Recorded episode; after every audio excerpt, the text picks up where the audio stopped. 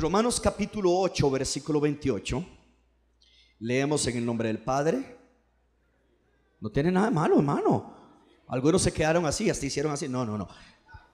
Vamos a leer en el nombre del Padre, del Hijo y del Espíritu Santo. Es la verdad. Ok, es la verdad. Eso, es- es- eso sí es bíblico. Dice, y sabemos que a los que aman a Dios, vamos a ver cuántos celebran conmigo. Vamos a leer bastante, gloria a Dios. Y sabemos que a los que aman a Dios todas las cosas les ayudan a bien. Esto es a los, pero lea, lea, lea porque eh, la Biblia es más poderosa. Si usted la va leyendo en voz alta, eso, hermano, venga para acá. Eso se te devuelve porque la fe viene por el oír. Usted la lee en voz alta y eso se le devuelve aquí. Usted come, los cristianos comemos por aquí. Eso te baja a tu corazón, llena tu espíritu, sana tu alma y, y- y fortalece tu cuerpo. Gloria a Dios. Ok. Versículo 28. Y sabemos que a los que aman a Dios, todas las cosas les ayudan a bien. Esto es a los que conforme a su propósito son llamados. Porque a los que antes conoció, oigan esa parte, a los que antes conoció, también los predestinó para que fuesen hechos conforme a la imagen de su Hijo, para que Él sea el primogénito entre muchos hermanos. Y a los que predestinó, a estos también llamó. Ah, wow. Y a los que llamó, también los justificó. Y a los que justificó, a estos también glorificó. ¿Qué pues diremos a esto? Si Dios es por nosotros, ¿quién contra nosotros? El que no escatimonia a su propio Hijo, sino que lo entregó por todos nosotros, ¿cómo no nos dará también con él todas las cosas? ¿Quién acusa a los escogidos de Dios? Si Dios es el que justifica, ¿quién es el que condenará? Cristo es el que murió, más aún el que también resucitó, el que además está a la diestra de Dios y que también intercede por nosotros. Algunos me están viendo a mí leer en lugar de leer ellos también. ¿Quién nos separará del amor de Cristo? Tribulación, angustia, persecución, hambre, desnudez, peligro, espada, como está escrito, por causa de ti.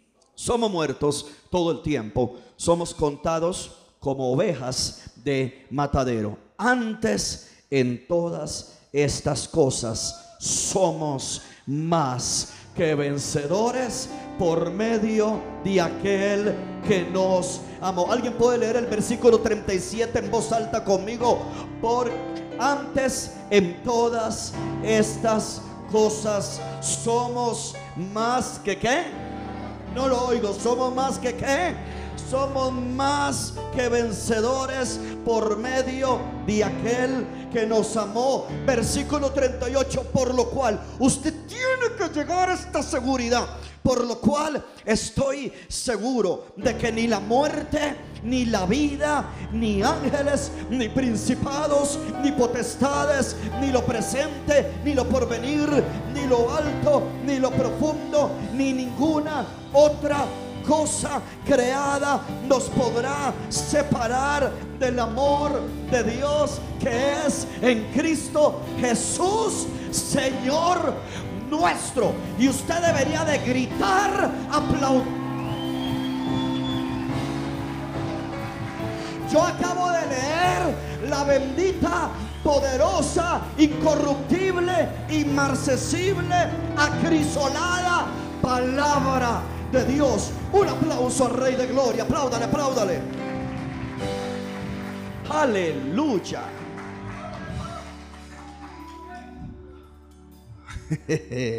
Es imposible leer ese pasaje y no sentir esa, esa, esta, esa cristomicina que te posee, gloria a Dios. Es impossible. ¿Ok? Quiero enseñar esta mañana. Predicar, enseñar, predicar. Va, a ver. Con la ayuda del Señor. Y quiero que preste mucha atención.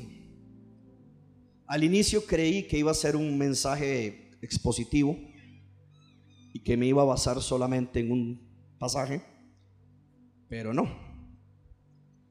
Yo quiero hablarles con la ayuda del Señor acerca de elegidos para una vida victoriosa. Sé que el mensaje suena excitante, emocionante y de hecho será muy edificante. Pero le pido con, toda, con todo mi corazón y en humildad que por favor preste atención y reciba la palabra como es en verdad, dice Colosenses, palabra de Dios. Una de las cosas que tenemos que aprender, y aquí sí pido la atención de toda la iglesia, una de las cosas que tenemos que, debemos aprender es vivir eternamente agradecidos de que la gracia de Dios se manifestó hacia nuestras vidas en salvación. Nada es más importante para un cristiano que la salvación. Nada. Gloria a Dios por la sanidad. Es promesa de Dios. Gloria a Dios por la prosperidad. Es promesa de Dios. Gloria a Dios porque podemos ser libres de toda cautividad. Todo eso es promesa de Dios. Pero una de las cosas que tenemos que aprender a vivir eternamente agradecidos. Diga conmigo, eternamente. Diga, eternamente. ¿Por qué decimos eternamente agradecidos? Porque sería muy fácil ser agradecidos con Dios de nuestra salvación el día que conocimos a Cristo. El día que conocimos a Cristo o aquel día que Él vino y nos dio salvación, ese día lloramos, reímos, sentimos una paz, algo maravilloso. Señor, gracias, me salvaste. Yo era alcohólico, drogadicto, narcotraficante, pecador, adúltero, lo que fuera su pasado religioso o como aquel famoso video para evangelizar, era una persona normal, porque hay gente que, dice, yo nunca fui nada de lo que la gente cuenta en sus testimonios y, parece como que, como que mi testimonio no es tan grande. Hermano, créame que el infierno está lleno de gente normal, pero que nunca recibió a Cristo como su Señor y Salvador. Entonces, si hay algo que todos necesitamos es la salvación. ¿Por qué digo eternamente? Porque repito, sería muy fácil solamente recibir a Cristo el día que vine a Él y ya luego me olvido de vivir una vida de victoria. Y le voy a decir algo, hermano, de la única manera que podemos vivir una vida de victoria es viviendo una vida completamente entregados a Jesús. Entonces nunca podemos entender, hermano, yo quiero que usted me preste atención, ese es un mensaje simple, pero es a la vez profundo. Nunca podemos entender a, a, a total magnitud lo que la salvación tan grande que Dios nos ha dado. Dios nos ha dado una salvación enorme, una salvación grandísima. Y la gracia que nos ha salvado se manifestó gracias a la obediencia de Jesús. Y, y cuando Jesús, siendo en forma de Dios, el verbo se hizo carne y nos amó de tal manera que vino a vivir al mundo, si usted y yo analizamos la salvación, nos daremos cuenta que el amor del Padre hacia nosotros es demasiado grande y si somos sinceros, quizás ni siquiera merecemos tanto amor que Dios nos ha dado. Una de las oraciones que yo necesito su atención, una de las oraciones que yo más le hago al Señor a diario, yo siempre le digo a Él, Padre, muchas gracias por ser mi papá. Gracias por salvarme, gracias por tu amor, gracias por ser mi papá, porque yo no merecía nada. Una de las cosas que los creyentes tienen que aprender es agradecer, a valorar y a vivir de acuerdo a esa salvación que Dios nos ha dado. Iglesia amada, Jesús, escúcheme bien, levánteme la mano, ¿quién ha recibido a Cristo en su corazón? No, no, pero, pero levántela, levántala que usted dice, yo hice la oración para ser salvo. ¿Cuántos hagan así? ¿Cuántos han hecho la oración para ser salvo? Ok, los que hemos hecho la oración para ser salvos, aquí es donde entra todavía más directamente el mensaje. Hermano, Jesús no nos salvó, no nos salvó para dejarnos igual a lo que éramos cuando estábamos lejos de Dios y en el mundo. Voy a repetir eso. Jesús no nos salvó para dejarnos igual a como éramos usted y yo cuando estábamos lejos de Dios y en el mundo. Cuando Dios nos salvó, nos salvó también para traer un cambio con su amor y su gracia en nuestras vidas. De, de manera que podamos vivir una vida en victoria. Diga conmigo, yo quiero vivir una vida en victoria.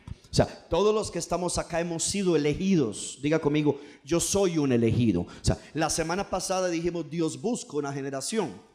Hoy, con la ayuda del Señor, vamos a un mensaje donde ya no solamente anhelamos ser elegidos, sino que ya eh, que anhelamos ser parte de esa generación, sino que por medio de la palabra yo le voy a demostrar que usted es un elegido. No, no le emociona, ¿verdad?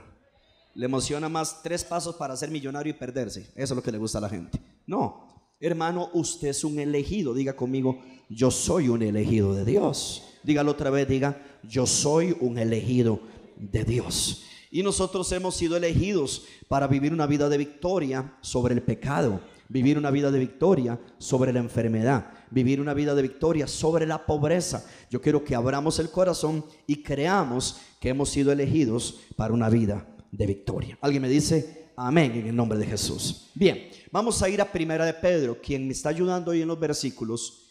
Eh, trate de dejar, deje el versículo ahí fijo. Cuando yo te pido que lo cambies, me ayuda, hijita. Muchas gracias. Primera de Pedro, gracias por ese servicio tan especial. Primera de Pedro, capítulo 1. Primera de Pedro, diga conmigo, elegidos para una vida de victoria. Diga, yo nací para tener victoria. ¿Cuánto quieren como yo decía, yo no sé si fue el jueves, ¿cuántos, quieren pasar de, del bendecido, prosperado y en victoria como un lema a realmente vivir una vida bendecida, prosperada y en victoria? O sea, que no se convierta en un eslogan, en un estribillo, ¿eh? ¿Cómo está hermano? Bendecido, prosperado, en victoria. No, no, que ya esto se haga una verdadera realidad. En Primera de Pedro, capítulo 1, Primera de Pedro, capítulo 1, Vamos a ir al versículo 1, primera de Pedro 1, versículo 1. Dice Pedro, apóstol de Jesucristo, primera de Pedro 1, 1. Pedro, apóstol de Jesucristo, a los expatriados de la dispersión del Ponto en Galacia, Capadocia, Asia y Bitinia. Versículo 2. Versículo 2, quiero que lo lea con entendimiento. Dice, elegidos. Diga, yo soy un elegido. Ok, elegidos según la presencia. Ojo que no dice presencia. Oigan esto, dice presencia. No cuando usted dice, Padre, derrama tu presencia. Son dos cosas diferentes. Una cosa es la presencia, esa que nos hace sentir glorioso, tremendo, esa presencia que nos sana, que nos restaura, que nos fortalece. Eso es una cosa. Y otra cosa es la presencia. Versículo 2, elegido según la presencia de Dios Padre en santificación del Espíritu para obedecer y ser rociados con la sangre de Jesucristo. Gracia y paz os sean multiplicadas. Déjalo ahí, mi hijita. Lo primero que yo quiero que aprendamos en esta mañana, a los que les gusta anotar y hacer sus estudios. Una de las cosas importantes por las cuales el cristiano, escúcheme, nadie me le hable a nadie y no me lo interrumpa. Porque usted puede ser responsable de la salvación al estorbar a esa persona que recibe este mensaje. Una de las cosas bien importantes que tenemos que entender. Yo quiero que el Espíritu Santo nos ayude y nos lleve verdaderamente a vivir una vida de victoria. Yo creo que Cristo murió en la cruz del Calvario y ahorita lo acabamos de leer en Romanos 8, 28 hasta el 37, de que en todas las cosas que pasemos en esta tierra, somos más que vencedores. Por medio de aquel que nos amó. Y dice el versículo que sigue, creo que era el versículo 35 eh, por allí, no recuerdo bien. Dice, estando seguros de que ni la muerte, ni la vida, ni ángeles, ni principados, nada nos va a poder separar del amor de Dios en Cristo Jesús, Señor nuestro. O sea, yo creo que Dios quiere que vivamos una vida de victoria y que hemos sido elegidos Ahora, lo primero que tenemos que aprender, entender, y le pido que tan siquiera los padres y los jóvenes apasionados capten esto, es que dice el versículo 2, elegidos según la presencia de Dios. Si usted va a la traducción viviente, dice Dios Padre los conocía y los eligió. La palabra presencia allí en Valera, la palabra presencia significa preconocimiento. Por eso yo los llevé a ver Romanos 8, donde dice que Dios nos había llamado antes de haber nacido. ¿Cuántos recuerdan en Jeremías capítulo 1 que el Señor le habló a Jeremías y le dijo, desde que estabas en el vientre de tu madre, yo te escogí yo te aparté. Hermano, yo quiero que usted sepa algo. Usted no está en Cristo porque la vida le iba mal, porque pasó un problema o porque la gente lo abandonó. No, usted está en Cristo porque Dios a usted lo eligió. Yo no sé si me está oyendo. Dios a usted lo eligió desde antes de que usted naciera. Ya usted había sido un elegido según la presciencia, según el preconocimiento de Dios. Mientras Jeffrey Obando, desde los 18 años para atrás, anduvo en un mundo perdido y lleno de pecado, que jamás me imaginaba llegar a ser un líder mucho menos un pastor. Yo me imagino a Dios Padre sentado en su trono, lleno de gloria, diciendo, ay, si este muchachito supiera que ahorita anda en el mundo haciendo lo que quiere, pero vendrá un octubre de 1995, donde según mi preconocimiento, yo a él lo he elegido, yo a él lo he llamado, yo a él lo he santificado y lo pondré por ministro. De la misma manera, por eso usted anduvo en el mundo, conoció pecado, conoció una vida terrible, pero Dios a usted lo tenía elegido, Dios a usted lo tenía escogido, por eso el diablo no te había podido matar y si te mantienes en lo que Dios te ha llamado, tampoco te podrá tocar. Y usted tiene, si va a aplaudir, denle un aplauso, alguien dele gloria a Dios en esta mañana.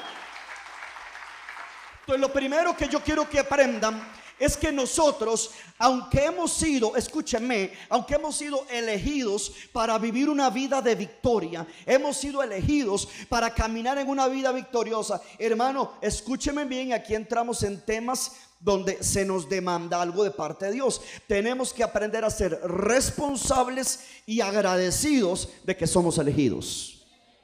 Le voy a poner un ejemplo práctico de lo que la mayoría de gente conoce. Es decir, si hay alguien aquí que le gusta, por ejemplo, el fútbol, hay, yo no, no sé, eh, ¿cuántos equipos hay en primera? ¿10, 12? 12. 12 por 25 vienen siendo como 250, casi 300. Pueden haber unos 300 jugadores inscritos en primera división, que de esos 300 jugadores inscritos en primera división solamente van a elegir 22 o 25 para el mundial. Esos 22 o 25 no van a seguir haciendo lo que quieren. Esos 22 y 25 tienen que ser agradecidos porque los llamaron, pero tienen que ser responsables con su elección. Porque esto no es tal cosa que entonces, como algunos jugadores que, que, se van a beber todas las noches, llegan alcoholizados al entrenamiento de la mañana, los otros 21 compañeros están siguiendo reglas de disciplina y él es un indisciplinado. Le garantizo que no lo van a llevar al mundial. Aunque había sido elegido, no lo van a llevar al mundial. Aunque usted y yo hayamos sido elegidos, tenemos que cuidar que nos lleven al cielo. Alguien sigue eh, recibiendo la victoria que no leemos ahora. Entonces tenemos que aprender a ser de los elegidos. Ahora escúchenme bien, cuando yo hablo en el primer punto de ser responsables y ser agradecidos, por eso le dije a mi hija que dejara el versículo ahí, lo primero cuando usted comienza a agarrar un versículo y desintegrarlo por completo, se dará cuenta que la primera frase dice, hemos sido elegidos según el preconocimiento de Dios.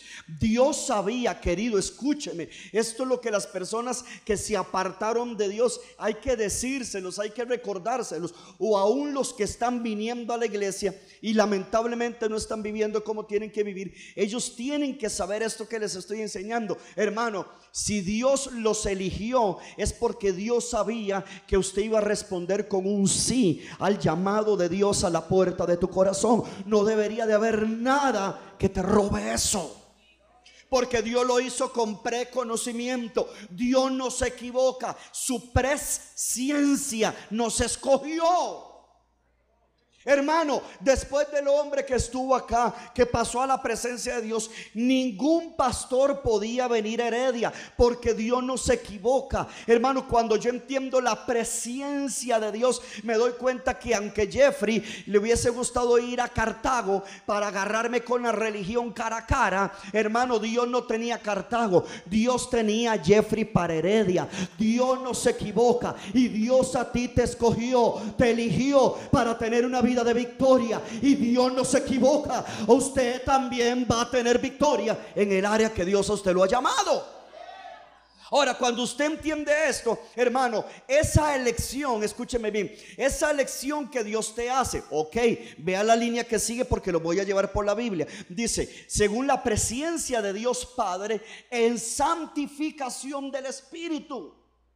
Cuando hablamos de la santificación del Espíritu, y yo soy responsable y también soy agradecido de que Dios me eligió. Levante la mano conmigo, diga, yo soy responsable y yo soy agradecido de que Dios me eligió.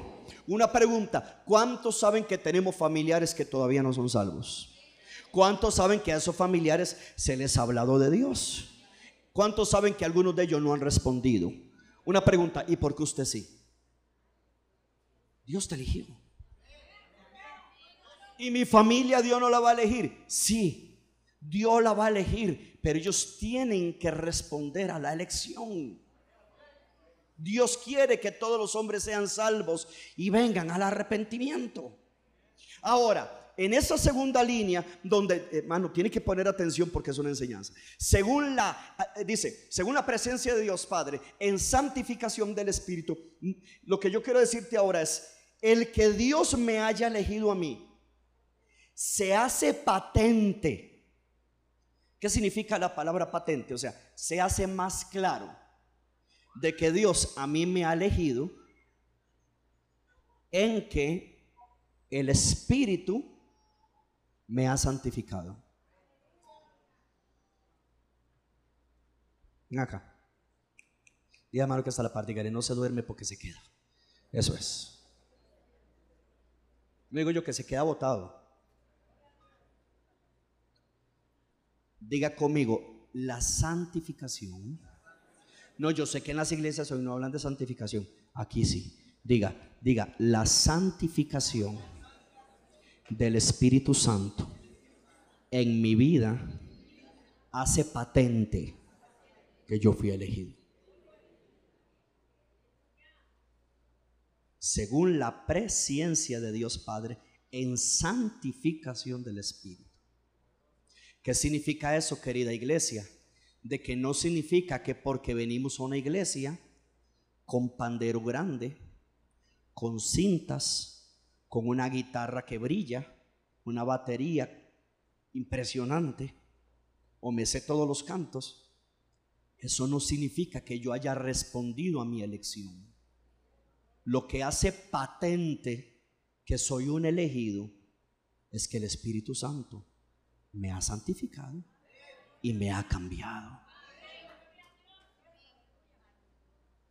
Es por eso que usted ve a algunos cristianos que sí parecen ser cristianos. Pero hay otros cristianos que usted ocupa el telescopio de la NASA para ver dónde usted ve a Cristo en lo que ellos profesan.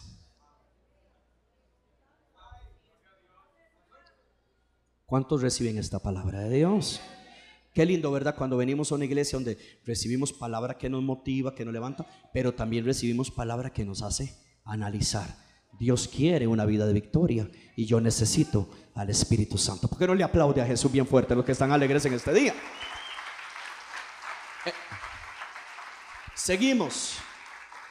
En santificación del Espíritu. Oído, oído. ¿Para? ¿Para qué? ¿Para qué? No, la Biblia nos enseña todo. ¿Para qué? Por eso es que esto es un mensaje positivo, porque estoy agarrando todo Pedro. Dice, en santificación del Espíritu para obedecer. Vengan para acá, vengan para acá. Hermanos, yo no, les predico religión ni lo que yo creo, yo les predico lo que se lee. Es más fácil. Mi obediencia a todo lo que Dios me pide determina que yo recibí mi elección y estoy viviendo para quien me eligió. O sea, yo no puedo decir que a mí Dios me ha santificado y no le obedezco. Y eso es aplicable en todo. Es decir, yo no puedo decir, yo soy una persona santificada por fe. No, mi amor, esto no es por fe. No, porque la santificación nos cambia. La santificación nos aparta. Yo no podría entender que aún la iglesia popular Oigan esto, la iglesia popular, cuando ellos consagraban o llamaban mujeres para, para el convento o jóvenes para ser monaguillos y cuestiones de ese tipo, una pregunta, ¿por qué es que ellos se apartaban y se encerraban en conventos, en que yo no sé cómo se llaman esas cosas? Pero bueno, eh, una pregunta, ellos llegaron a entender que ellos estaban siendo, ¿qué significa la palabra santificado? Apartado, consagrado. Una pregunta, ¿cómo yo voy a ser santificado y desobedecer a Dios? No se puede. O sea, yo no puedo decir que soy santificado y Dios me llama a orar y no oro. Yo no puedo decir que soy santificado y Dios me llama a tratar bien a mi esposa y la trato mal. Porque la santificación no se departamentaliza. Las, la santificación no se, no se secciona. Bueno, pastor, yo soy santo en la iglesia en lo que a congregarse, alabar y, adorar a Dios se refiere, pero no me pida obediencia en diezmar.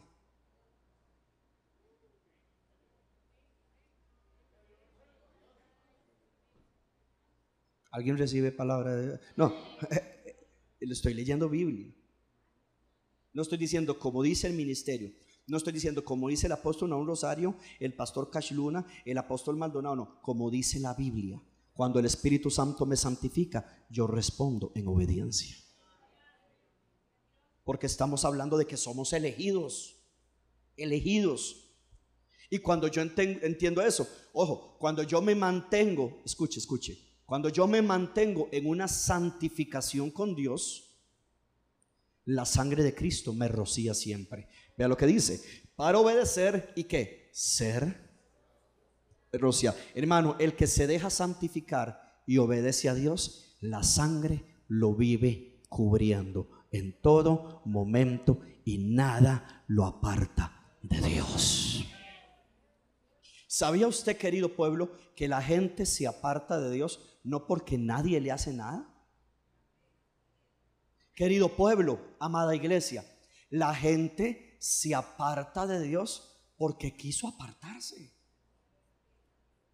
Mire, aunque usted venga de una iglesia donde el liderazgo falló en adulterio, pecado, robo de dinero, eh, malversación de fondos, torcieron la doctrina, el hecho de que usted venga de un lugar donde tristemente su liderazgo le falló, eso no es razón para dejar a Jesús.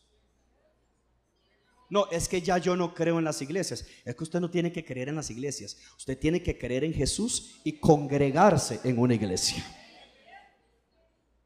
Bueno, pero es que eh, mi hijo se apartó porque nadie le dedicó tiempo. No, tu hijo no se apartó porque nadie le dedicó tiempo. Tu hijo se apartó porque quiso apartarse. Pero es que él no vio ese ejemplo en casa. Mi amor, no vio el ejemplo en casa, pero él no supo entender que era elegido, que Dios lo había llamado, que Dios lo había amado, que Dios le mostró su amor haciéndose Jesús, un Dios tan poderoso, convirtiéndose en un humano, dándonos un amor que ni merecíamos. Entonces, cuando nos damos cuenta, estamos caminando hoy en dos tipos de iglesia. Una iglesia que ha entendido que ha sido elegida y otra iglesia que vive de acuerdo a lo que ellos creen que es iglesia. No podemos vivir de acuerdo a lo que creemos que es iglesia, tenemos que vivir de acuerdo a lo que la Biblia dice que es iglesia. La sangre de Cristo nos quita la culpa, la sangre de Cristo nos quita toda condenación y ¿sabe cuál es el resultado cuando somos rociados por la sangre de Cristo?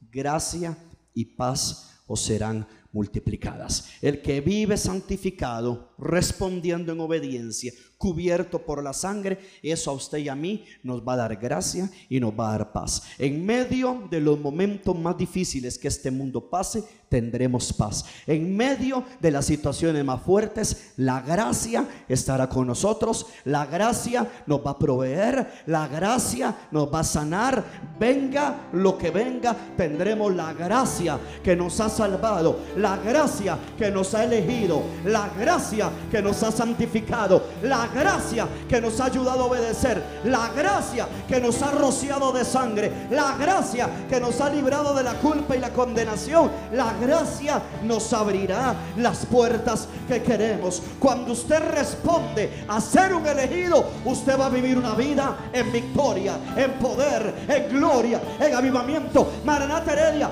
vamos a cambiar Heredia con el amor de Dios. Yo dije, vamos a cambiar Heredia con el amor de Dios, con la gloria de Dios, con la gracia de Dios. Y le digo algo, cuando una persona es elegida, puede caminar el valle de sombra de muerte, que él sabe que Dios está con él. Cuando una persona es elegida, puede estar en una oficina llena de gente pecadora, llena de gente perversa, llena de gente blasfema, llena de gente maligna, que él sabe que en medio de esa oscuridad, sobre él hay un rayo del sobre él hay una luz, sobre él hay un brillo, sobre él hay una gracia, porque es un elegido.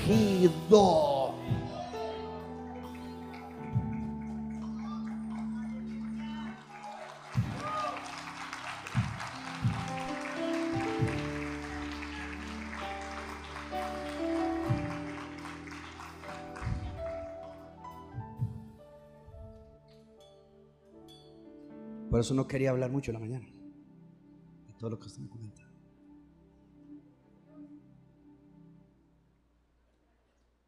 ¿Usted dice más amén que su papá? Diga, yo soy un elegido.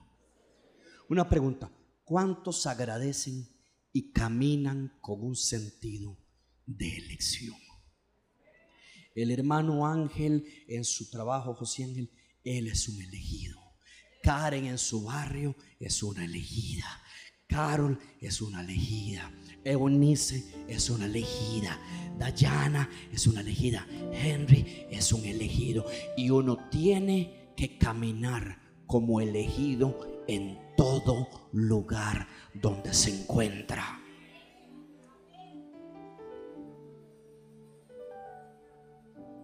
Ahora que andábamos en Panamá, delante mío iba un líder que pero él no me vio porque ni me conoce. Recuerde que a mí solamente me conocen ustedes. Y yo estoy atrás esperando el turno para que le hagan el chequeo a uno. Y a este líder le están revisando unas cámaras y no sé qué. Y comienzan a hablar los oficiales de seguridad que hacen el chequeo en la banda. Y cuando le entregan la cámara, comienza este líder. Dice, sí, mae, es que mae, mae, mae, mae. Y, yo. Ahora, quiero ser claro para que no salgan diciendo que pastor más religioso. No, no. Yo sé que, además, con esto me juego, me juego la, su testimonio. O sea, el que diga mae no es que se va a ir al infierno. No, hermano, yo estoy diciendo eso. No salga, oh, mae. Ay, mae, lo que dijo el pastor, mae, usted y yo que usamos mae para todo, mae. Yo estoy diciendo eso. No, yo no estoy diciendo eso. Entiendan la línea. Lo que pasa es que usted quiera verlo como quiera verlo. Cuando tú eres elegido, tú eres diferente.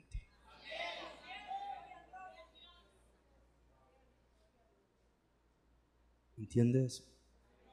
Usted es diferente. Todo nos es lícito, pero no todo nos conviene. Y él se puso ahí a, a maenear. Entonces ya cuando me tocó a mí, pasa Señor yo, muchas gracias. Pero no le dije más. Muchas gracias Señor. Repito, usted no va a perder la salvación. No salga que yo... Si usted dice otra cosa, eso es problema suyo. Yo no dije eso. Yo dije que es que no es normal.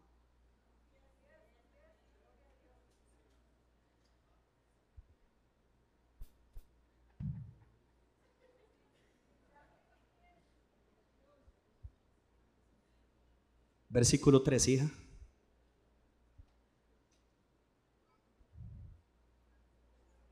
Tranquilo. Ahora hacen la oración de fe. No, tranquilo.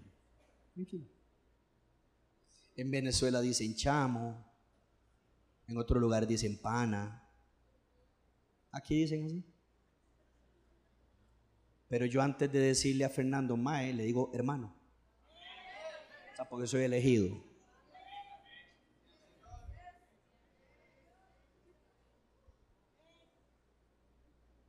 Y entre mujeres se dicen también. Hay mujeres que le dicen a otra mujer Mae.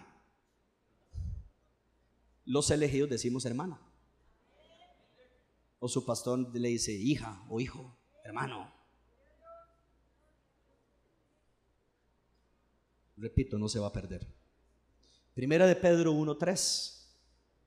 Bendito el Dios y Padre. ¿Alguien está recibiendo algo en esta mañana? Bendito el Dios y Padre de nuestro Señor Jesucristo. Lo segundo que yo quiero que usted aprenda cuando usted es una persona que sabe que es elegida por Dios. Hermano, Dios es un Padre compasivo. Nos hizo sus hijos elegidos. Voy a repetir eso porque suena demasiado simple, parece escuelita dominical.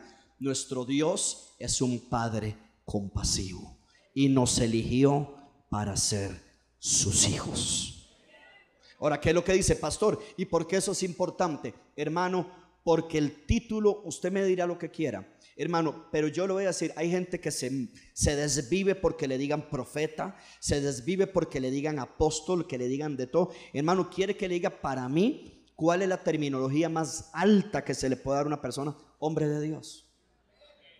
Porque cuando una persona es hombre de Dios, le pertenece a Dios hombre de Dios ha sido capturado, ha sido cautivado, ha sido consagrado, ha sido elegido. Pues entonces, si usted todavía no ha llegado a ser un hombre de Dios en lo que a servicio se requiere, yo le voy a decir que usted tiene un título que también es muy alto, hermano, y que es más alto que el título del príncipe Harry, que es más importante que el título de la realeza británica, española, danesa o escocesa. Yo le voy a decir que usted tiene un título más grande que se llama Hijo de Dios. Y cuando usted es un hijo de Dios con credenciales, cuando usted viene delante del Padre, Padre, vengo como tu hijo. Los ángeles se tienen que apartar, el cielo se abre, el oído del Padre se inclina porque vino mi hijo. Porque yo no sé si me están entendiendo, porque vino mi hija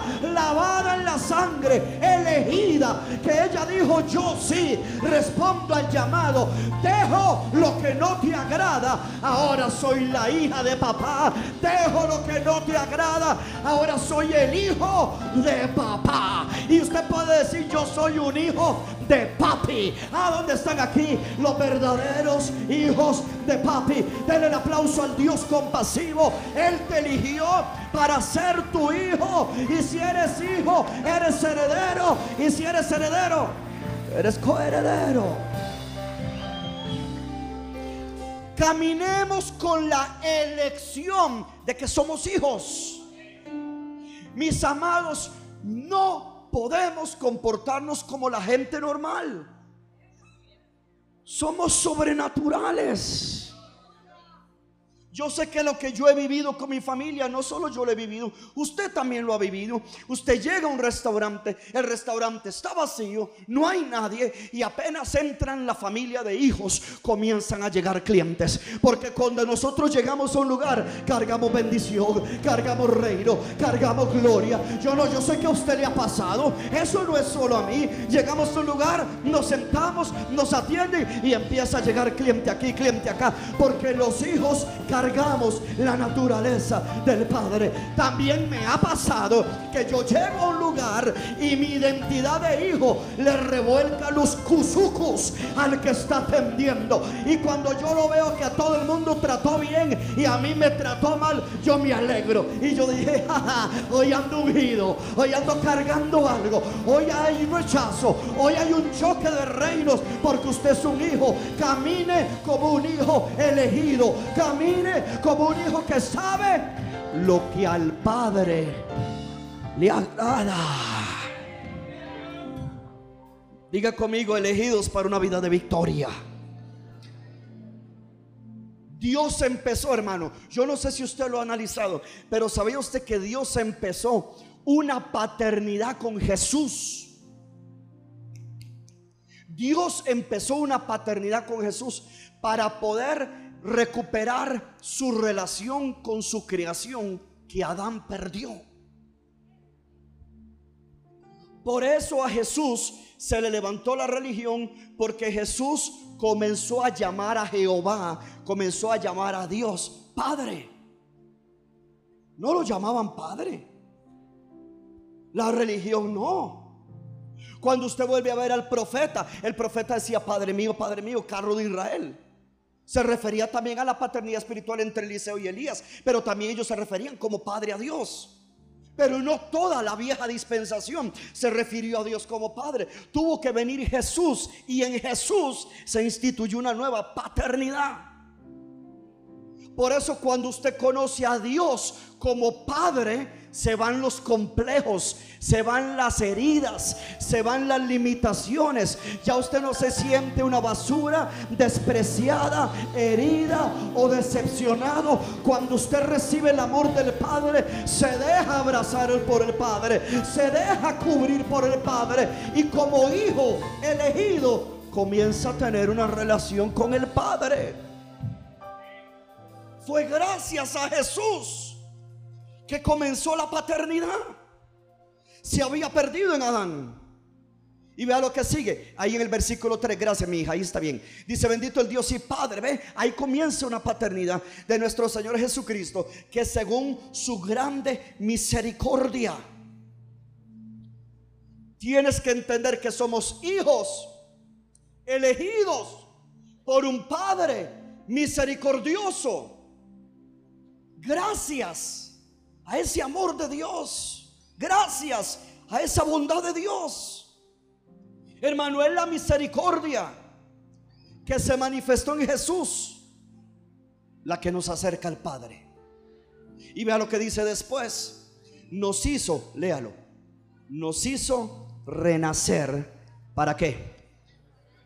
¿Para qué no oigo? ¿Para qué? Pastor, ¿y por qué dice la Biblia que nos hizo renacer? Porque en el primer nacimiento nacimos mal. Nacimos en delitos y en pecados. ¿Sabe qué dijo el hombre conforme al corazón de Dios? En pecado me concibió mi madre.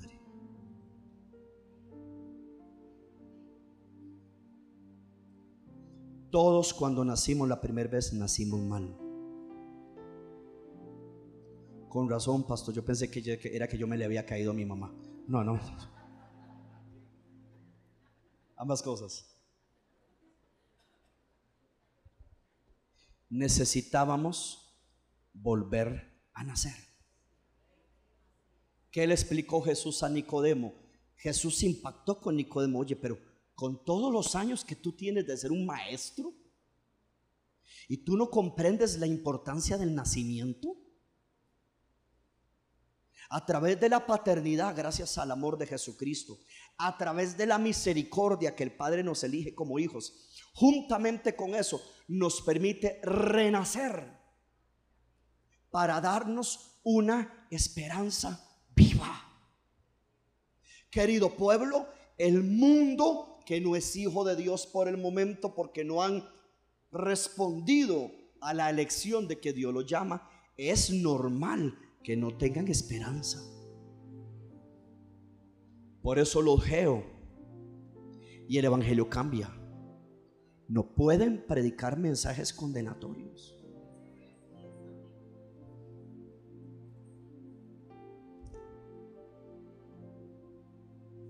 Tenemos que darle a la gente esperanza. Pero la esperanza que da Jesús nos dio una esperanza viva. Estábamos muertos, dice Efesios capítulo 2, estábamos muertos en delitos y en pecados. Por eso cuando yo converso con un cristiano y el cristiano casi que se echa a morir, el cristiano dice es que nada va a cambiar, es que nada se va a arreglar, es que las cosas van a estar mal, la cosa se está poniendo de mal en peor. Entonces yo digo, oye, ¿qué esperanza recibiste tú? Yo no sé cuántos años me va a dar Dios de vida. Yo tengo 46 años. Si Cristo se tarda, me gustaría llegar a los 100. No estoy pidiendo mucho, solo 54 años. Pero si yo soy un elegido y yo nací de nuevo, yo tengo una esperanza de que Dios estará conmigo, que Dios me va a ayudar, que mis hijos no se van a perder y que mis hijos van a ser una generación recta, bendita y que si me permiten tener nietos, tendré nietos y luego bisnietos y seremos una generación llena de la gloria de Dios. Yo tengo una esperanza de que en Dios todo estará bien. Alguien tiene una esperanza de que todo estará bien. ¿Por qué no le da gloria a Dios bien fuerte? Dale gloria a Dios bien fuerte.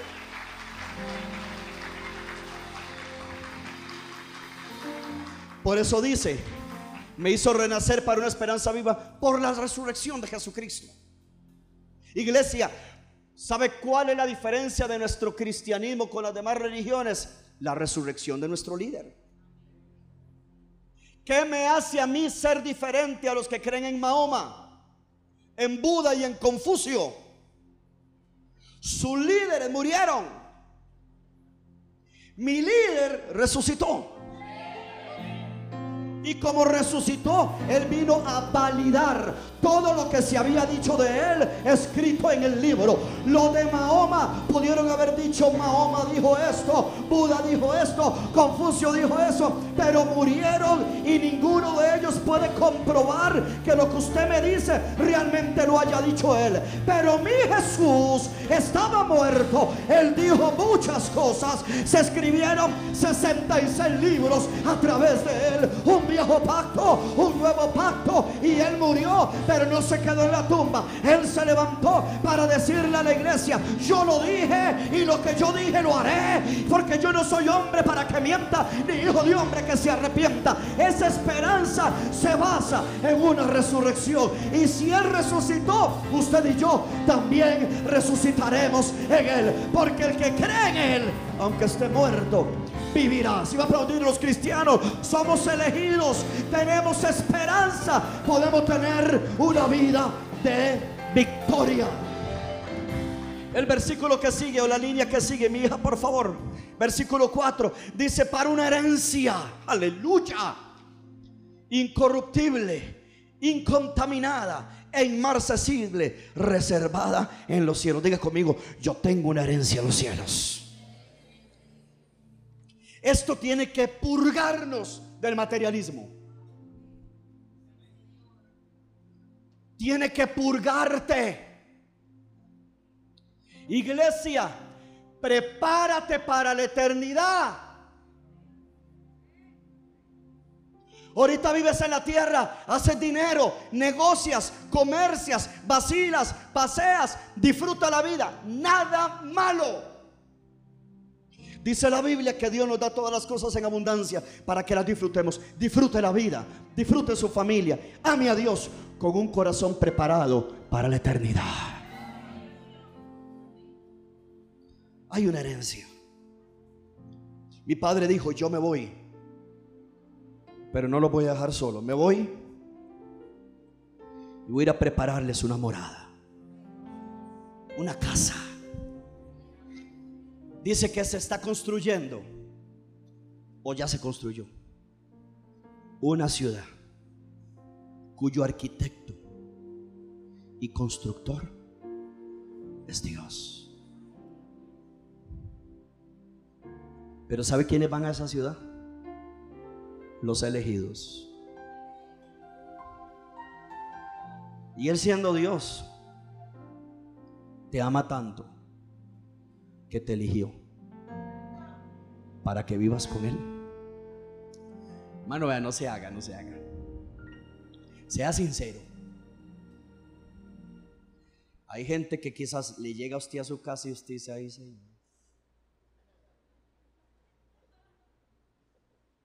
¿Y usted? Te vuelve a ver a su esposo o a su esposa y usted dice, con una mirada usted hace, que ahora se van.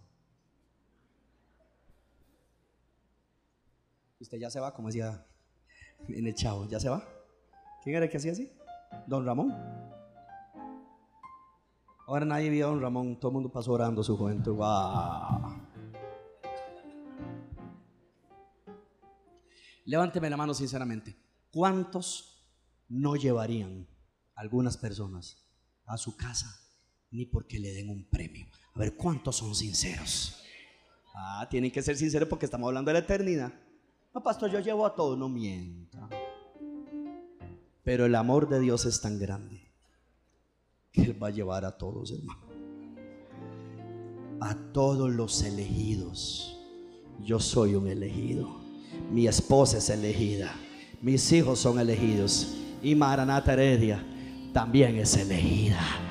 Alguien dice, pastor, y allá en el cielo usted va a hacer culto. No, yo no. Allá en el cielo solo hay una iglesia que no ocupa luz, porque la gloria de Dios es la luz del templo todos los días. Lea la Biblia, lea Apocalipsis. Apocalipsis dice que su gloria es la luz del templo 24-7. Allá tendremos culto y nos va a predicar nada más y nada menos que el Rey de Reyes y Señor de Señores. Y los elegidos estaremos ahí porque vivimos aquí una vida de victoria y allá una vida eterna. Alguien déle un aplauso bien fuerte al Rey de Gloria. Apláudale a él, apláudale a él. Alguien diga, yo soy un elegido dígale al que está a la par, dígale, camine como tal. Dígale, no vaya a lugares que no tiene que ir. No, dígale, dígale, conviértase en su predicador hoy. Dígale, no vaya a lugares donde no tiene que ir. Dígale, no haga lo que no tiene que hacer. Dígale, no hable como no tiene que hablar. Dígale, deje de comer tanto. No mentiras, ese me salió. Alguien le da un aplauso de alegría aquí bien fuerte al Rey de Gloria. Versículo 5. Danielita, por favor, hija. Versículo 5. Punto 3 y ya hoy terminamos, ¿Alguien ha sido bendecido con esa mensaje? Ok, diga yo soy un elegido. Levanta la mano así, levanta la mano. Diga yo soy elegido. Yo camine como elegido. Ahora cuando se monte en el carro y vaya manejando, usted vuelve a ver a la gente del carro, de los carros. Hermano, hay gente que hasta que tiene en la cara angustia, tiene aflicción. Hermano, usted le ve la cara y usted dice, Padre Santo. Y usted se vuelve a ver el espejo, usted dice, cosa tan bella. Oh, los que manejan carro. Usted se vuelve a ver así en el espejo y usted dice, My God. Usted mismo dice, cuán asombrosas son tus obras. Y usted me dice, yo soy un elegido. Aleluya.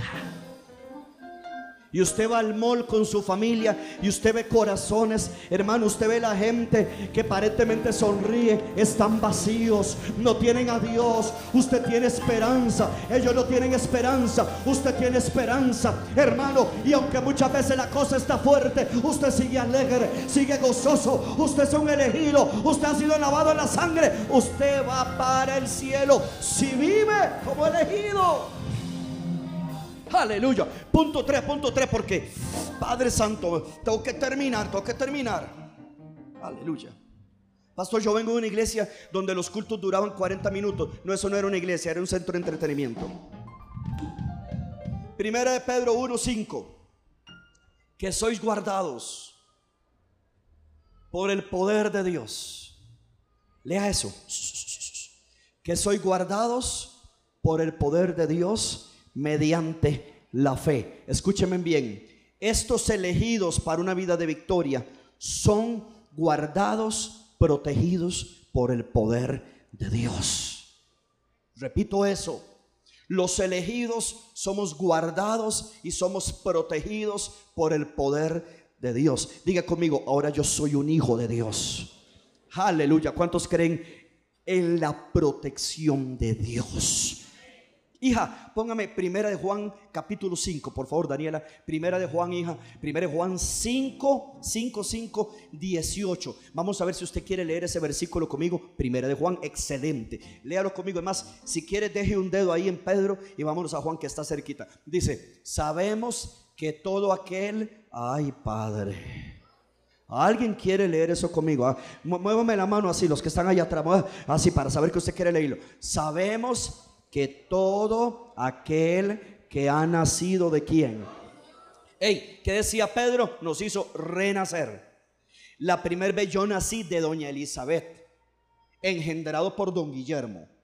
Ahora, esta segunda vez, cuando yo vine en el 95 a los pies de Cristo, yo renací de Dios.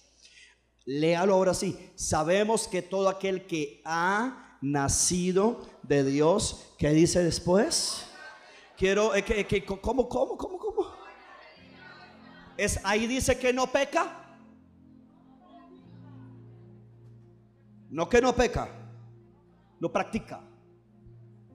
O sea, su vida no es una vida de pecado diaria, constante, donde se puede tener la osadía de venir a la iglesia, vivir una vida de pecado y no sentir convicción. Eso es muy delicado.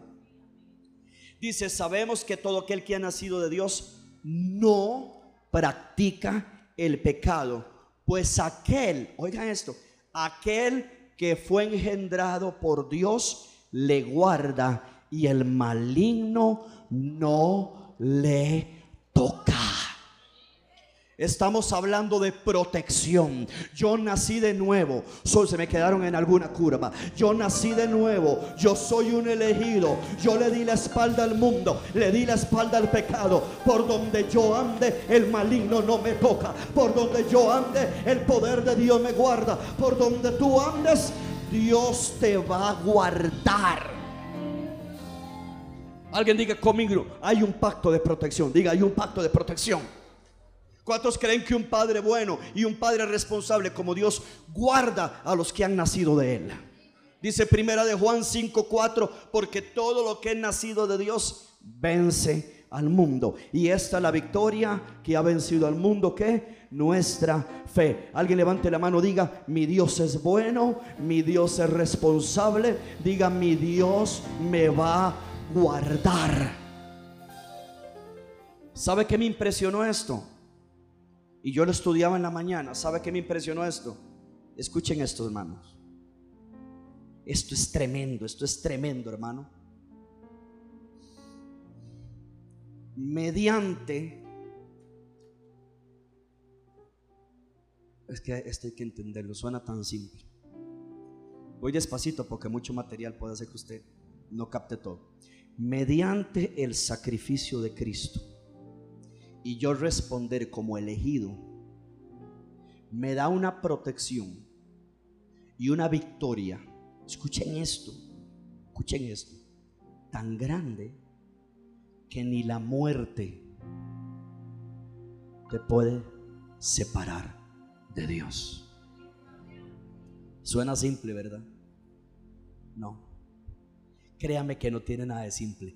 Es demasiado poderoso.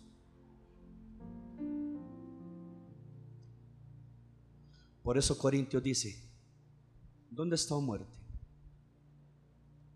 Ok, muerte, tú creías que tu punzoña, tu aguijón, era lo que me iba a separar a mí de Cristo. O sea que entonces una vez que ya yo muero, ya no hay esperanza. Muerte te equivocaste. Porque Jesús con su muerte venció la muerte. ¿Dónde está muerte tu aguijón y dónde está un sepulcro tu victoria? Y dice sorbida, o sea, succionada, sorbida es la muerte en victoria. No solamente Dios me da victoria sobre la enfermedad, sobre la pobreza, sobre todas las cosas que quieren destruir mi familia, sino que aún muerto, si Cristo se tarda y yo me tengo que ir dentro de 50 y resto de años, aun cuando yo muera, que, en Cristo no morimos, en Cristo dormimos, ni la muerte me puede separar a mí de estar con Cristo por la eternidad. Si usted entendiera cuán importante es eso, aseguraría su salvación para vivir para Dios. Iglesia, vengan para acá, vengan para acá. Pastor, ¿usted sabe cuándo Cristo viene? Nadie lo sabe. Nadie. Y puede haber, pueden haber estudios, sí, de que 70 y 80 según el Salmo, sí, son valiosos, tienen su valor, claro que sí. Pero Jesucristo dijo que ni Él sabe. O sea, ni el Hijo sabe cuando viene el Padre.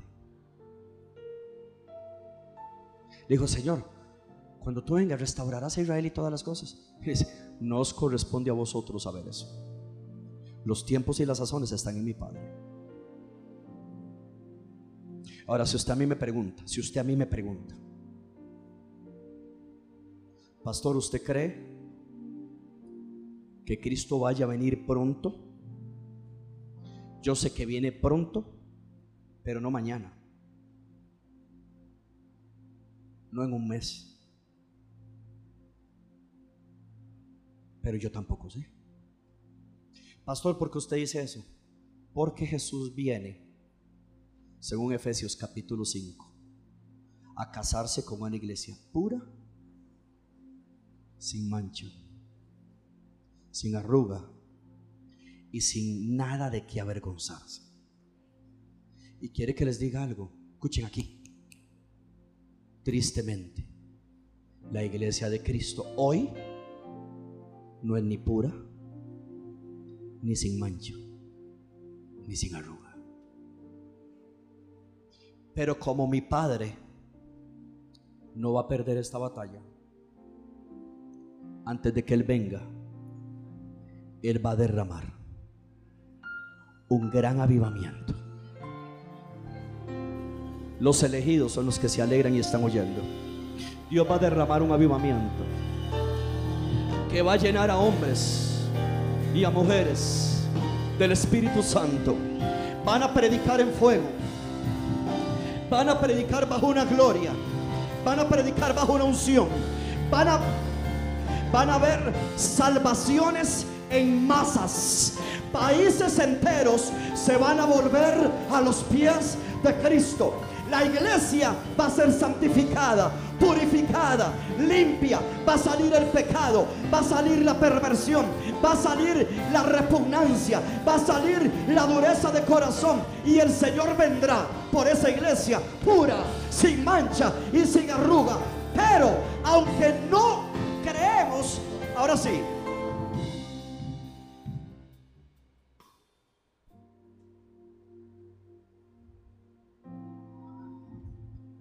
Aunque quizá no venga pronto, ahorita, ahorita, ahorita. O sea, pronto puede ser un año. Pronto puede ser tres meses. Ahorita mismo en algunas partes del mundo hay personas metidas en cavernas, debajo de camas, en sótanos, en este momento, a esta hora, orando por avivamiento. Y si a Dios le place, lo envía esta semana. Y puede ser que Cristo venga en 15 días.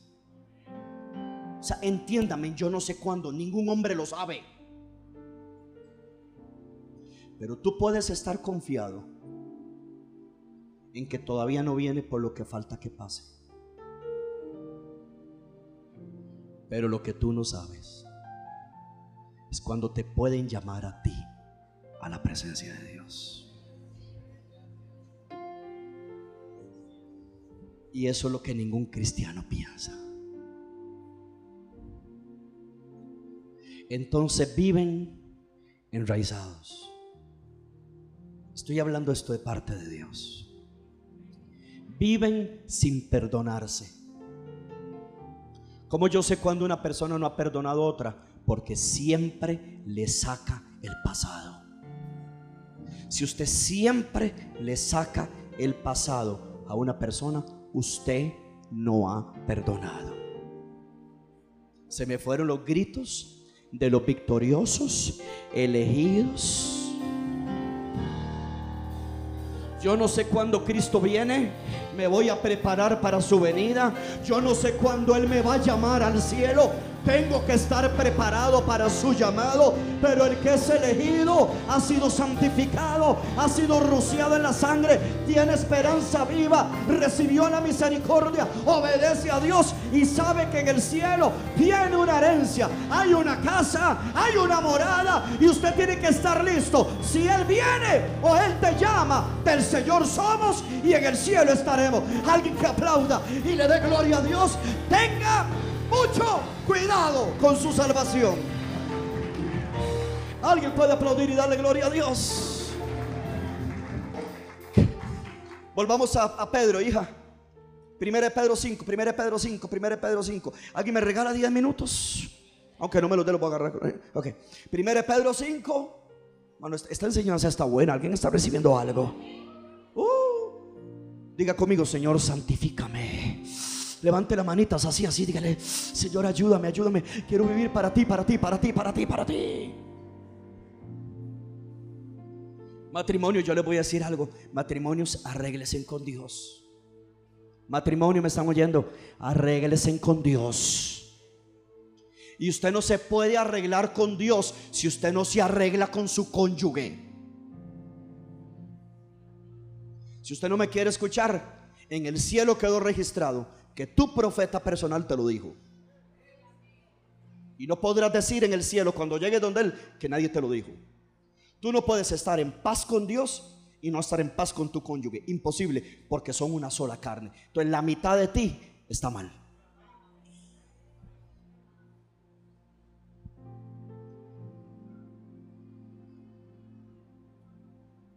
Mediante la fe para alcanzar Oye, hermano, lea eso.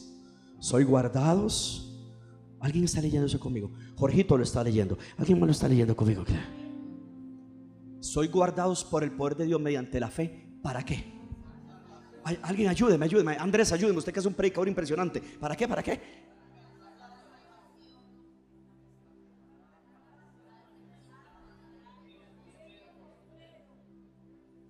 Alcanzar Ok, entonces aunque soy elegido, soy elegido para alcanzar algo.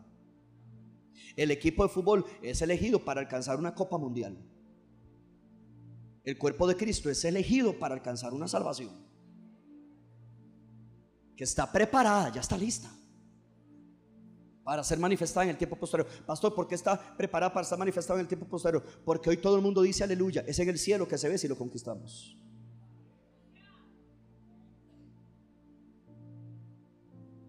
Imagínate que Dios te viene hablando que te ordenes. Le voy a decir algo con mucho amor. Hoy queda escrito también en el mundo espiritual. Hoy queda escrito que su pastor se lo dijo. Mi amor, yo a ti te amo y porque te amo te digo la verdad. Si de la iglesia a la que tú viniste no te lo dijeron, yo sí te lo voy a decir. Mi amor, si estás viviendo en unión libre, ordénate y cásate de una vez. He dicho. Por eso la Biblia dice, uno será tomado y el otro dejado. Porque muchas veces en ese tipo de relaciones, una de las dos personas quiere hacer la voluntad de Dios y la otra persona no quiere. Uno será tomado, el otro se queda.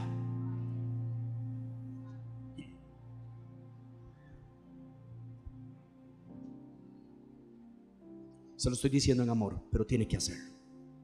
Tiene que hacerlo. Por eso cuando se toma la Santa Cena, el que vive en una unión libre no puede tomar la cena. Porque actualmente están viviendo en pecado. Tienen que ordenarse con Dios. Dejen, dejen los demás gastos en segundo lugar. Y saquen el dinero para un abogado. Y se casan. Que ya con solo el, el matrimonio civil están parados por el cielo. Porque por Dios fueron puestas las leyes. Y si ya luego quiere la bendición, se la damos toda la iglesia. Yo le pongo las manos y declaro un avivamiento entre los dos.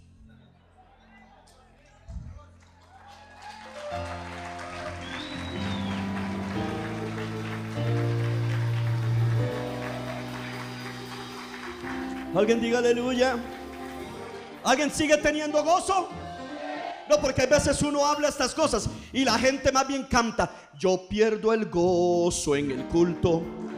Pierdo el gozo. No, no, no, no. Te tienes que mantenerlo y decir, yo siento un gozo en mi alma. Ya. Ok. Eso sí le gusta a usted. Y cuando usted, cuando usted se une con ese, vea, ese. Dame un aplauso a Cristo bien fuerte aquí, gloria a Dios.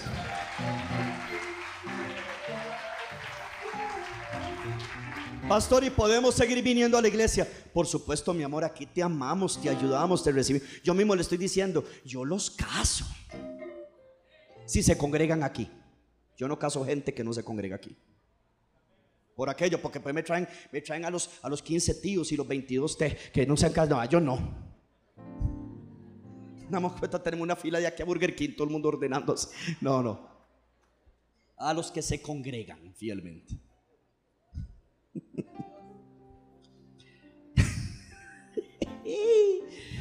Diga conmigo, yo quiero alcanzar mi salvación. ¿Cuántos quieren alcanzar esa salvación? ¿Cuántos quieren que no haya nada ni nadie que le robe la salvación? Que usted diga, yo puse la mano en el arado y yo no vuelvo atrás. Venga lo que venga, a mi Jesús lo sigo. Ven, alguien está conmigo aquí. Venga lo que venga, yo voy a amar a Dios, yo voy a servir a Dios, yo voy a seguir a Jesús. Hay gente que dice, pastor, escuché un predicador que dijo, la salvación no se pierde. ¿Qué? Mucho cuidado con esa frase. Mucho cuidado. Yo a usted le puedo regalar algo y preguntarle dentro de tres meses qué lo hizo. Usted dice, pastor, se me perdió. Era un regalo, pero lo perdiste. Mientras tú lo cuides, no se pierde. Hebreos dice, ¿cómo escaparemos si descuidamos una salvación tan grande. La salvación hay que cuidarla. Pastor, pero es que yo escuché un pastor, entonces sígalo escuchando a él y no me escuche más a mí. Vaya. Yo tengo un pastor, mi apóstol a un rosario. Ese es el hombre que yo escucho. Y ahí estoy. Y aparte que lo oigo, leo la Biblia. Porque hoy la iglesia no quiere leer la Biblia. La Biblia hay que leerla. Alguien diga conmigo, yo voy a alcanzar mi salvación. Filipenses 1.6. Me quedan, mira, yo pregunté y nadie me dijo, ¿cuánto me dan 10 minutos? No es que nadie me dijo.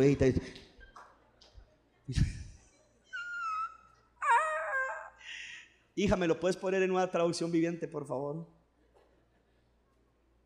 Mano, yo no sé si usted viene de, la religión los monjes incorporados, que nadie se reía. Yo, me, yo, yo disfruto del Evangelio, yo, yo disfruto eso. Oh, y estoy seguro. Alguien levante la manita así. No, esa no, esta, que sí. ¿Para qué hace eso? ¿Para qué?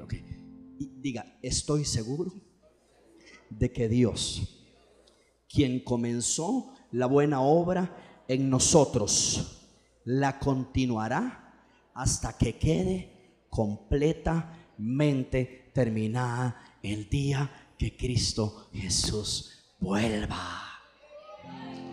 Él lo va a terminar. Él te llamó, te eligió y Él lo hará. Yo dije, Él lo hará. Alguien diga gloria a Dios. Primera de Pedro 6, volvemos Daniela. Eso está, esta muchacha ha estado hoy por una cosa pues impresionante. Primera de Pedro 6, en lo cual, primera de Pedro 1.6, primera de Pedro 1.6, ahí, ahí está, en, en Reina Valera, hijita. En lo cual vosotros os alegráis Ojo lo que sigue. Y ahí ha estado Maranata algunos meses, pero no solo Maranata, el mundo entero. En lo cual vosotros os alegráis, ya voy terminando. Aunque ahora por un poco de tiempo, si es necesario, se han dado cuenta que el mensaje es expositivo. Agarramos todo lo que es el pasaje de Primera de Pedro. Usted lo puede leer en su casa. Primera de Pedro, del capítulo 2, eh, del versículo 2 al versículo 9. Eso es lo que se llama un mensaje expositivo cuando se agarra un pasaje entero.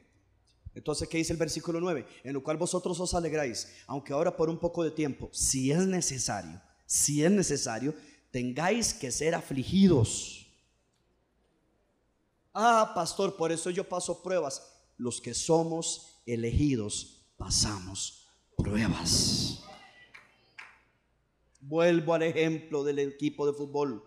¿Por qué les hacen pruebas? ¿Por qué les hacen entrenamiento? ¿Por qué les hacen pruebas de, de, pressing, de, de todo ese tipo de cosas que en el deporte se habla? Hay pruebas. Hermano, hay pruebas. El que se va a graduar va a sacar, qué sé yo, una tesis, un doctorado, le toca hacer una prueba fuerte para, para incorporar, incorporarse al colegio de abogados, hay que hacer una prueba. Hermano, si usted quiere subir a mayores niveles de victoria, vas a tener que pasar pruebas. Nadie quiere decir amén a la parte final. Es la verdad. Es la verdad. Verso 7. Termino acá. Para que sometida a prueba. Lean conmigo, por favor, versículo 7. Para que sometida a prueba, ¿qué? ¿Sabía usted que la fe suya es la mayor riqueza que usted tiene? Hermano, te pueden haber, eh, te pueden haber estafado, te pueden haber robado un negocio, te pueden haber robado dinero, pero que nunca te roben la fe.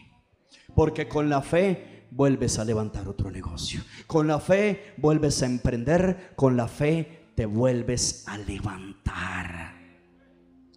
Para que sometida a prueba vuestra fe, mucho más preciosa que el oro el cual aunque perecedero se prueba con fuego, esa fe sea hallada en alabanza, gloria y honra cuando sea manifestado Jesucristo. ¿A quien amáis sin haberle visto?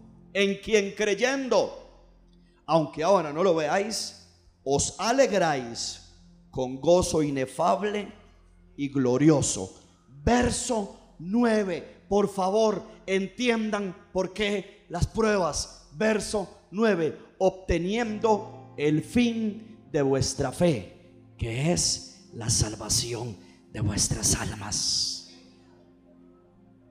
En el cuarto punto, porque somos elegidos para una vida victoriosa, al ser elegido, ¿alguien está aquí? Haga así, haga así. A ver quién está aquí al tú ser elegido, eso te garantiza. Recíbelo de parte de Dios en la boca de tu pastor. Al tú ser elegido, tienes la seguridad de que podrás prevalecer en todas las pruebas que te vengan. ¿No me oyó? No me oyo. Si tú eres elegido, tienes la capacidad y podrás prevalecer en todas las pruebas que te vengan. Porque Él no te eligió para que la prueba te mate. Él te eligió para que en la prueba tu fe se purifique y obtengas la salvación de vuestras almas. Iglesia, al cielo se puede entrar pobre.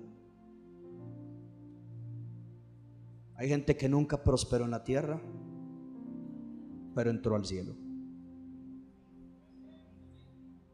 Hay gente que en sus últimos momentos no fue sanado, no fue sanada, creyó hasta el último momento, no se sanó, murió enfermo, pero entró al cielo.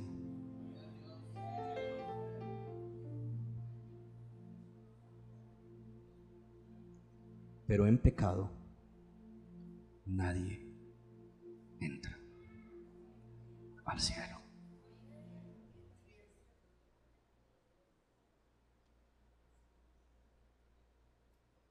Pues podemos tener familiares detrás de conquistar la prosperidad de la casa. Pero sin vida espiritual. si la muerte les llega, dejaron plata aquí, que nadie se la lleva, pero quizá no entraron. El fin de todo lo que pasamos en esta tierra es la salvación de nuestras almas. Por eso comencé el mensaje y lo cierro de la misma forma. Nada es más importante que la salvación.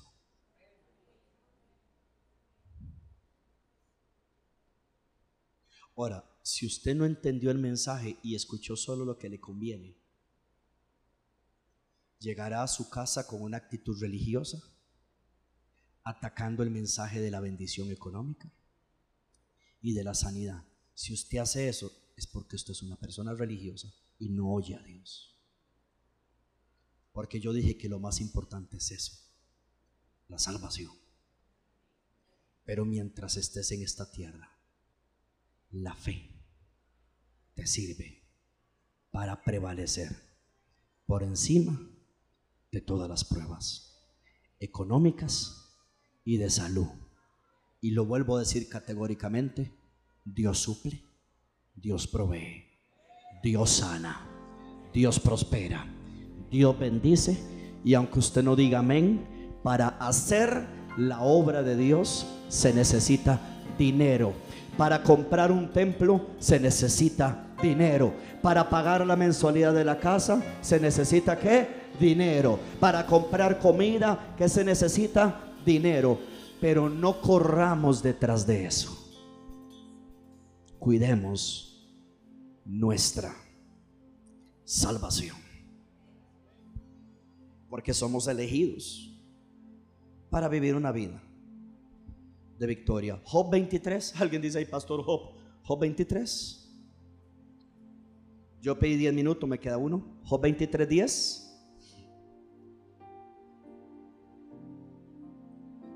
Levante la mano conmigo, diga, mi fe será probada por fuego. Una vez más, diga, el fuego de la persecución, diga, el fuego de la persecución le sacará brillo a mi fe. Tú puedes vencer toda prueba. Maranata, recibe esto. Levanta la mano, recíbelo, recíbelo. Toda prueba que tú pases, eres un elegido, la vas a vencer. Yo dije, la vas a vencer. Yo dije, la vas a vencer. Preciosa iglesia, la prueba no te tiene que apartar de Dios. ¿Sabe qué tiene que hacer la prueba? Yo en la prueba yo no tengo que correr de Dios y allá está Él. No, en la prueba yo tengo que correr a Dios. Para que Dios me ayude. Hay gente que pasa cosas fuertes y lo que hace es alejarse de la iglesia. Y cada vez que viene a la iglesia, Dios le habla, le fortalece, le llena. Eso es como huir de la fuente. Imposible. Cuando se estuvo dando la porquería del COVID, que la gente tenía que sostenerla con un oxigenador, o como se llame eso, un respirador, como se llame. En el momento que lo quitaban, desfallecía. En el momento que le ponían eso, se sostenía. En momentos de prueba, dejar de congregarse, dejar a Jesús, es que te quiten el, el respirador. Usted necesita venir a la iglesia. Usted necesita oír palabra. Usted necesita ser levantado. Alguien me regalo que en esta casa. Y que podamos decir como Job. Él me conoce. Me probará. Y saldré como el oro.